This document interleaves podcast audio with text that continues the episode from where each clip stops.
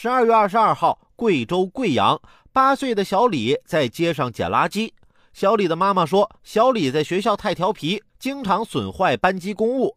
这次啊，弄坏了班上的班牌儿，老师要求赔偿。妈妈就告诉小李，说自己没钱，于是就让他捡垃圾卖钱，自己赚钱自己赔。这位妈妈的教育方式就很实用啊。既让孩子对自己的错误能有深刻的认识，又让孩子能体会到父母赚钱的不容易，这不比棍棒教育好多了吗？我父母也是在我很小的时候就让我懂得了自己的事情自己做。